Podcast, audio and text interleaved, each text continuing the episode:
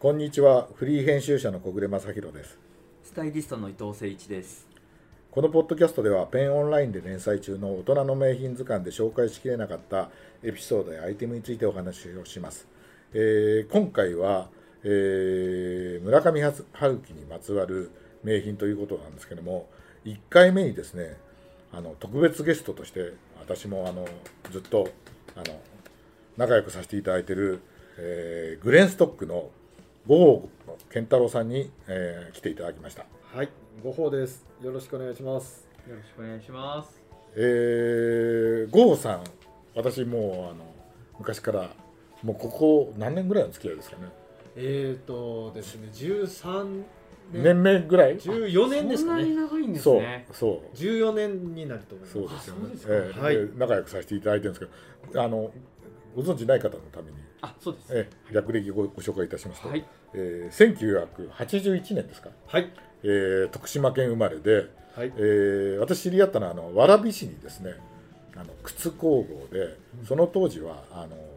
時代屋というね靴工房をやられてましてもうその当時靴あの時代屋の代表だったんですけど、あ、はいで。少しあの経ってからですねえあの2000何年でした9年10年ですね。 10年はにい、グレンストックっていう名前に変えて、あのオーダーシューズのあ製作とあと修理リペアですね、えーを専門とするあのお店を立ち上げまして、でわらびが1号店できあの実を言うと今日あの収録させていただいてるのは六本木店なんですけども六本木にはリペア専門のお店を開いたこれが何年ですかあ、これは2016年ですね。 2016は年にいえ。すご開いいて、かっこいいアトリエですよね。ね今、あのはい、ええありがとうございます。お邪魔して、今ポッドキャストを撮らせてもらってるんですけど、はいはいなんかこう入った瞬間に、すはっいごいいい。なんか香りという か、なオイオイルなんですか？これは何の？これもしかすると、ええそ皮の、の匂いももちろんあるんですけど、はい、多分この植物をすごくうちはたくさんあるんですけど、はいその植物がすごいナチュラルなものが多いので、うん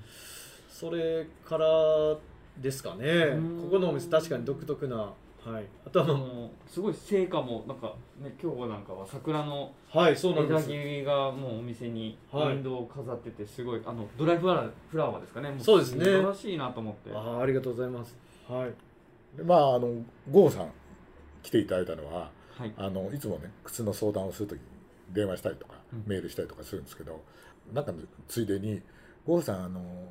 えー村上春樹好き?」とかってはい聞,、いたら「いやいつも徳島まで帰る途中に読んでます」とかあね、そうですか、ええ言ってて、ね、それで俺が、ええあのこの後出てくるねうんあのコード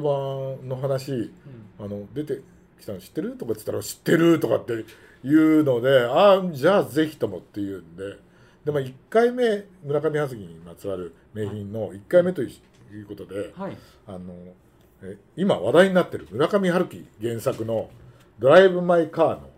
映画についてお話をしたくて、はいね、これあの94回のアカデミーの国際長長編映画賞を獲得した濱口竜介監督の、ね、作品でで私ももちろんこれ見てみ見まして、で郷さんも見てで僕見てその郷さんに言ったのは、はいい、やあの主演のあの西島秀俊さんが、はいどうもはいメレルの靴履いてるみたいなメんデでルを履いている、って言うんで。はいはいええと思ってで、えー、ゴゴーさんに電話したらゴーさん見ていただいてはい、履いてましたよねあれね、はい、そうですねうん、でゴーさんあのしあの知らない方のああはいいらっしゃると思うんで、あの靴なんですけども、うんいわゆるか靴っていうと革靴の修理とかなんですけど、いやゴーさんはあの何でも靴なら大好きでスニーカーも超オタクぐらい詳しくて。なるほど、私あの前ペンでスニーカーのね、ええ取材をした時に、はい、なんかあの取材した人が、えナイキのなんかねこれあの、えー、とモデル名忘れちゃったんだよって言った時に、えうんあのすぐゴーさんに連絡して写真送って「これなんだっけ?」って言ったら「いやこれはさあれだった」とかっつってちゃんとわかるのあよ。お分かりになったんですねそう僕もうもう映像映像とか画像を見てそうえーそのぐらいさ詳しいからこれはまあコートバーンの話も含めあるけど、はいスニーカーの話も大好きだから、はね、メレルのことだったら分かるだろうと思ってご覧になっていただいたら、えジャングルモックでした。ジャングルモックですね、おはい、ー名作ですよね名作ですよね。名作ですねはいすごいこれ多分メレル史上最高の名作いっていうあーかすごいですねはい俺あのーホームページかなんかで拾ったんですけど、はい累計販売足数1700万足、はいはいあ以上そんなに言ってたんですね98年に発売してはいあ98 90年代なんですこんそうななんですねそうですねうーんそうなんですよでえっ、と、はあいのみ見たらはいえよ4回ぐらい履き替えてるあそうですね今回のこのそそんなに履いてましたあはいただあのーあのいや一種類じゃないってことそうですねなるほどでそのメインに当たるうん部分ではほとんどジャングルモッうんクですよね、うんあのー黒いお洋服の中に合わせられてるのそはう結構モードド的なねそうですねなんかねあのちょっとあ、はいアルマーニっぽいっていうかそうですね、うんね、なんかそういう服に履かれてて、はいルーズな形でそうこの表側の方ですよね今ね商品もちょうどはい目の前にはいありますけどこれですよね、そうですね多分ねでもあのい一般的にあの売れたのははい表側じゃなくてあれスウェードそうですヌバックにヌバックかはいヌバックかのものが97年98年ぐらいに日本でめちゃくちゃねそうですね出ましたね売れたよねはいみんな履いてたもんねそうですねなんかアウトドア好きじゃない人でも全然履いてましたよねありましたねおしゃれでねもともとマウンテンブーツの方がまあすごくメインそうとしてマスターピースだったんですけどねうん俺ね今日重たいから持ってこなかったんだけど俺まだ持ってるメレルああ本当そうですよそっねちその今あの今日持ってきてくださった画像の方の、はいこトレれッキングのねトレッキングそうでのすウィルダネスっていうのかな、はいああ名作ですね名作なんですよでこれは今は違うのかなメイドインイタリーなんですよねあーそうですね DMA ですねそう DMA で作あってるんだよね DMA なんですかそうそれさですがごぼうさん、あ青の紐がねはいやっぱりあの名作でねねこれはねなかなか捨てらんないではいあのいまだに持ってますねねメレルっていうとまあジャングルモックが一番売れたんだろうけどもともとあれですもんねアメリカでウエスタンブーツかなんかを作ってたそうですね人が始めた会社だから、あーこの間その話を聞いて、うんそうなったんだと思って、うんうんもう完全に僕もうあの山登りとかアウトドアの用具を作り始めてからこれになったのかなと思ったら全然違うんですねそうでウすねエスタンブーツなんですねうん、そうなんですよへ面白いですよねあのゴーゴさんから言ってメレルの靴ってどうですか、いやこのジャングルモックに関してうは、ん僕はこれが出た時っていうのが、うん高校生だったんですけど、うん一番初めの初見はお同じクラスメイトの女の子が入ってたんですよへええイケてますねその女性そううんうんもうルーズソックスもうん全盛期になっあそうて、ですねルーズソックスにローファーみたいな中にその子はもう普通の黒のスあのスポーツソックス短いうんミドルだけのスポーツソックスにうんジャングルモック入ってたんですよね、うんへええー、なんだあの靴はっていうところから、まあ、僕は一番初め、まあ、メレルの、まあ、メレル自体はその前からしもちもちろん知ってたんですけど知ってたんだはい、ただこのジャングルモックっていうものがメレルだっていうことを分かってなくてなんだあの靴なっるほどていうところからでしたね衝撃でしたよね、あは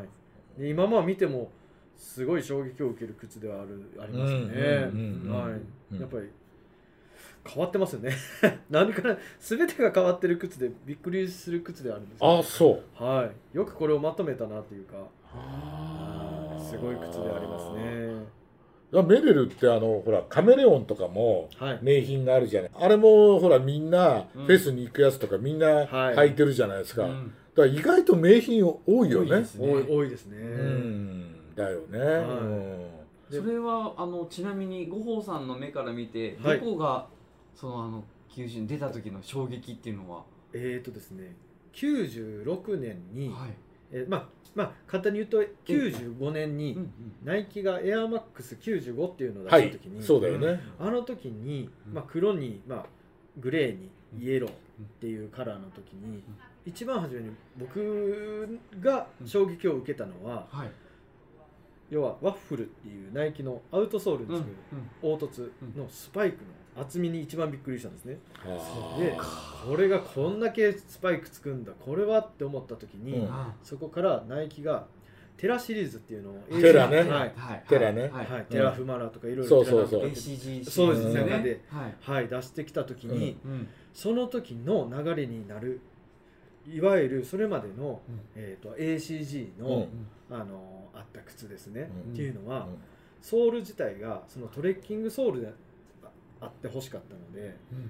ちょっとなりわなり方としては靴底のなり方がバスケットボールシューズとかそういうハイカットに近いようなところかなるほらどソールのところが来てたので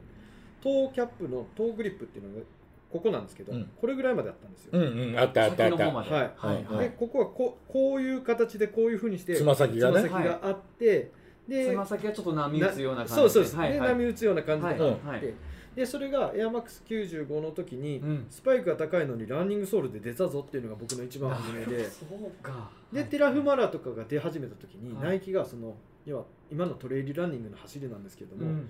一番初めにそのランニングソールにスパイクをつけ始めたんですよねそれあをインジェクョションという製法でやってンインジェクションってねはい型を作ってねそそうですこに流し込むはいはいあれお金かかんだよね相当かかるんですこよねれだってそうだよね結局そうなそうなんです収よ蔵するときにやっぱりそうそうそうですよねそはうそなでるそほどの形状をうん作ろうっていう要はこう立体で横の側面まではい盛り上げるってなった時に他のメーカーができなかったうんで、えーとまあ、ナイキが特化してできたっていうのがこれをその今のこうか金型の中にゴム粉を流し込んでうんでそれで、まあ、鋳造するわけですね形をこう作るんですけど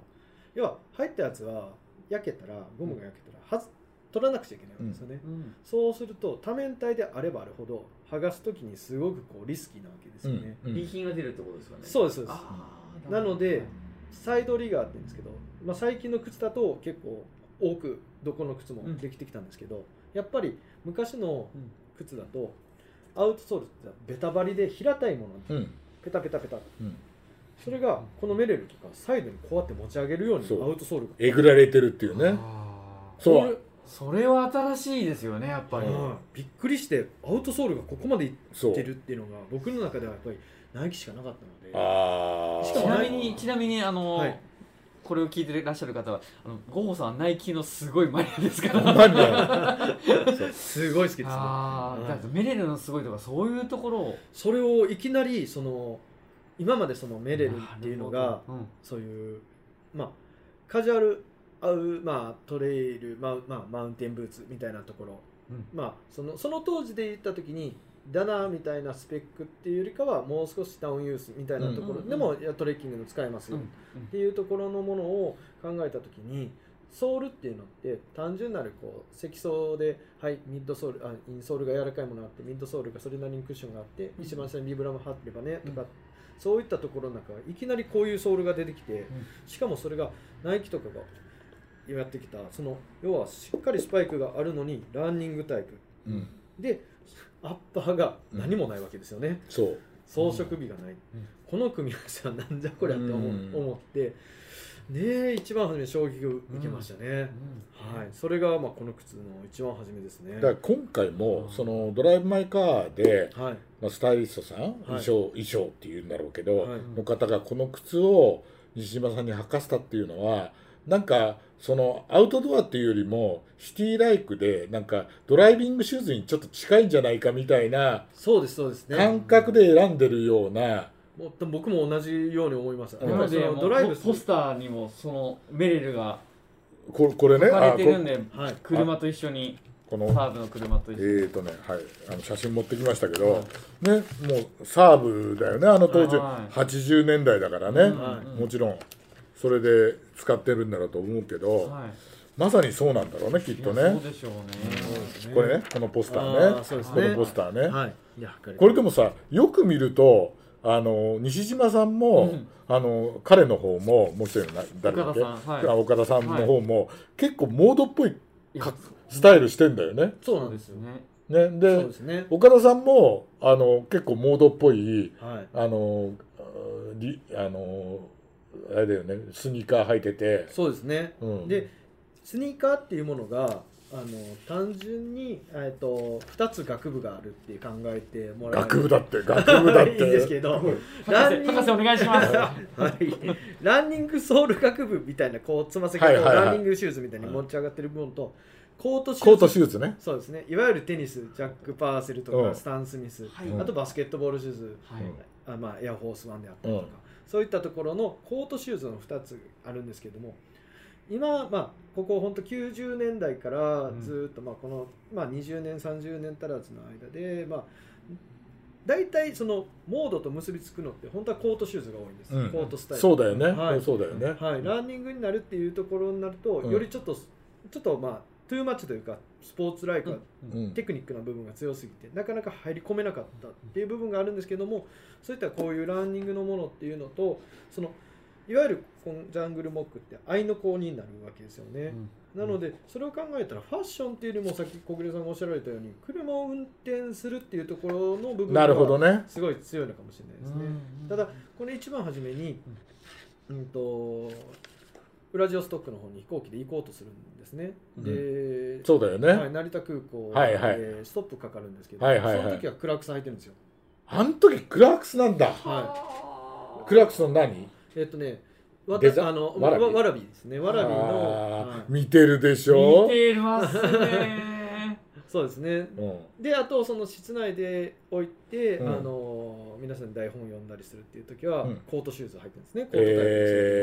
すよねえもう履かれていて、でまあ最後ー、じゃあやっぱりあくまでもドライビングシューズとして、のこれは提案なしてっていうことなんでしょうね。うん、だよね、そうそうあうー全体やっぱりシーンに分けてそういうふうな靴の使い分け方をしてるってことですよねスタイリングも含めてだと思います。うんうんんううんんうんなるほどで、ね、この岡田さんでしたっけ岡田さんもはい初めまして、なんていう時のファッションなんて本当にヤング、ね、カジュアルな感じかそらうそそうですよね、うんでそのあとこうシーンシーンにおいてはそれそれぞれ分かれてくるんですけど靴はずーっとコートタイプですようねそうだよねあのは白い底のねそうですねあれはねあのご保さん的には多分日本のブランド、そうですね日本のドメスティックブランドがうんうん作ってる靴作やってる靴なんですけど、うんこれすごい難しいところ行くんですけど、うんその日本のドメスティックブランドの靴でもまあまあ売れてるんですねでうんそれを、うんえっ、とマスマーケットでうん、えー、と模刻して、うんえー、とバングラデシュとかミャンマーとかで作ってるところもたくさんあるような靴なのでどれに当てはまるかか分かんなわいかんないあそうなんーだでも日本人発想のあのあのコートシューズなんだあれはあえっ、とスタイルとしては、うんえっ、と一番初めに出したのは、えー、っとですねコードがこういうふうにして普通にスタン・スミスのようにあるんですけど紐のところが、えー、とうんベルクロベルクロだよね、はいうんでそれが、えー、とサイドエラスティックになってるんですよそうそうそうそう、はいはいはいはいそうはいそうで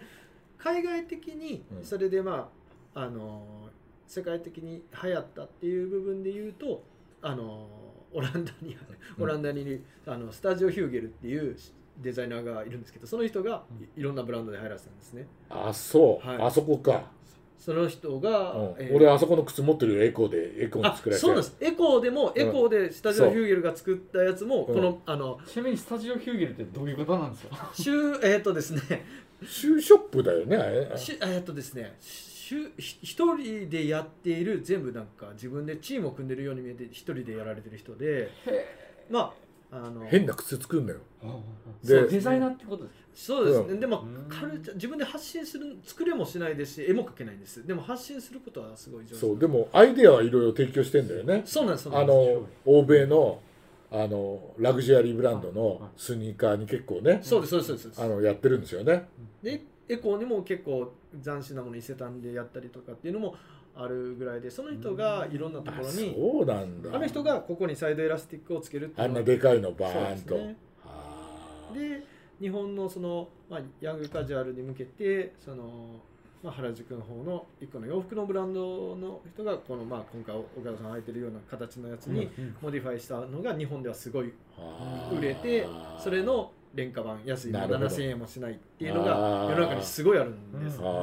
ーすごい見るんですなるほどね、はい、なのでちょっとその中のうちのどれかっていう部分ではなかなかわかんないですけけどど、ねまあ、デザインの派生としてはそういうことですねちなみにねちなみにこの3人でその会うでしょはいこの一番右にいる、はいあの女性の、はいえっ、とみゆき、えー、美咲ちゃんはいこの人はコンバース履いてるじゃないはい履いてるじゃないはいその記述だけはねこの原作の ね女のいない男たち村上春樹の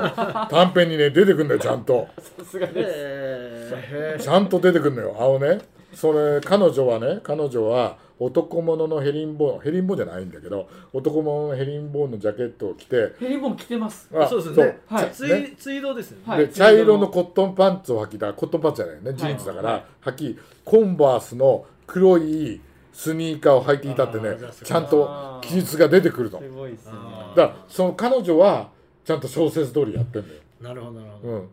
ど、ん、だジャかケットジャケットにキャップがすごいなんか、ね、そう似合ってていい印象ですらねいい,、ね、いい役だったよねね面あ白いれでキすャよッねプかぶらないと、うんジャケット着ないのと全全然然全然違うのねそうそうそうですね違うのね、うんはだけど男性のその書き物の記述は俺よく探したんだけどないい。はだからあくまでも衣装さんが、うんその車い。はい。サーブにね、うん合う乗乗ってるんならうんっていうさ、うんでちなみに原作原作だと赤のサーブじゃなくて黄色のコンバーチブルなんですよねあそうですかそそううですよね赤じゃないんですよ。そうですね。あれね映画だと赤のが入るっていうんで赤にしたらしいんですよ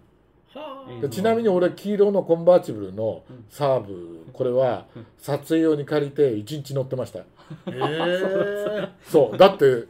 あの80年代ってさサーブって一番憧れの超かっこいい超かっこいい憧れの車だよねはいコンバーチブルっつったらねー、あの六本木行もうくベのンツねでもなく、ん BM でもななくく、サーブっていうのはもう超おしゃれ。そうそれでコンバーチブル建で築家しか乗らそないみうたいな。そうそうねそういうあれでうんそう借りてん1日乗ってたもんうんなえんかごつい車だなと思いながらはい左左ハンドルだったような気がするんだけど乗ってましたよねでも僕スタイリスト目線からこのメレルの,、はいあのジャングルモック見た時に、はいあのや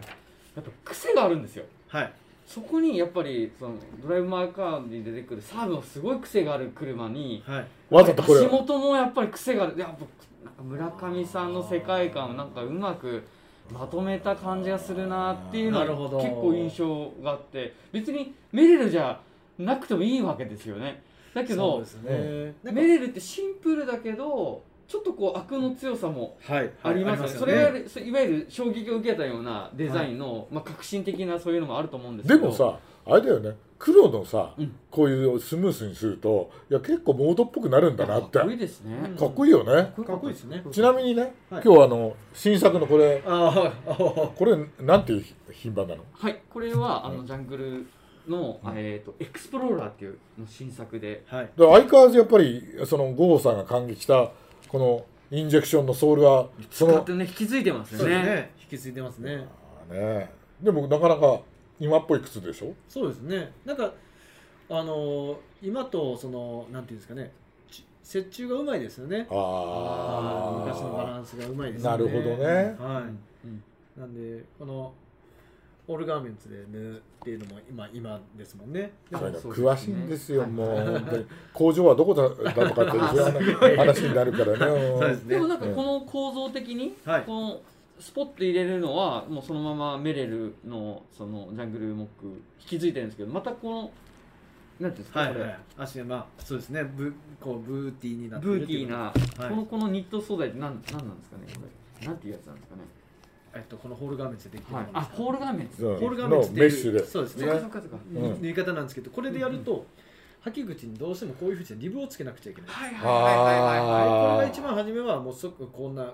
くるぶし丈のソックスみたいなもんだったんですけど最近はここをこういうふうにしてあ隠えぐれるんだ。立体的にこうできそうでる。すねくるぶしの部分がねそう昔のナイキのさ、あのやつとか、もソッ結構クスとかさ、そうです結構ベタっとベタだよはいね。はいはういでこのタンのところをなるべく大きく見せたいので、うんアディダスとかナイキなんかはこのここのニットのところだけをこう分厚くこう見せて、うんうんうんうん靴としてのディティールを保ってるんですけど正直ここってその足首を押さえるだけの機能でここで編み方が変わるんですよね、はいはいはいで編み地がねここまでできるっていうことなんですけど、ん逆に言うとローファーっていう靴があるじゃないですかんはい。でローファーっていう靴っていうのは履き口がすごい広い広いじゃない。うんはい、うんでその広いローファーとこういったもう本当に履き口しっかり詰まってるやつの間を取ってるのがこのジャングルの感じなるほど。うん程よく長いんですよ履き口なるほど。ファーストモデルのそうですねあーでこのジャングルモックって新しくなって最近新しいジャングルモックが出てると思うんですけど、うんっていうのはまたここの形が違うんですハゲ口あーそうなんだはいじゃあなので一個一個い結構進化してるんだそうなんですレシピが全然違いますよねあー靴を作ってるあレシピいいですねあれいいねシューズのレシピあるんですねうん でもさ我々老人とかさええええあの日本みたいに靴を脱がなきゃいけない文化のところはう、んあの国ではさこういうスリッポンタイプスいいリでッすよポねンタイプいいよねいいですね最高ですね、そううん俺ね昔メレルでストレッチって言ってたのかななんかねスニーカータイプの靴を買ったことがあるんですよはいそれはアメリカの GQ に紹介されててそれいいなと思ってで日本に入ってた時にすぐ買ってそしたらねそれはこの履き口がはいネオプレーンでできてる、はいはいそれあでりますこ,、よねうん、ここになってあのここの紐はしあの締めても締めなくてもいいぐらいのはい感じで、ルルーズになってるルーズになってでそれもねやっぱりすごいよく履いたのよあ家でさあのそれこそワンマイルでどっか行くと スッて入るからだからそういうまあこれあのジャングルモックもの新しいのもそうだけど、はいそういう履き口の研究ってちゃんとやってるところなんだーかよなりねかなりされてると思いますねそうだよね、はいうんあともうこれは正式な話ではないんですけど、ええええ僕もあの実際に来られるお客様から聞く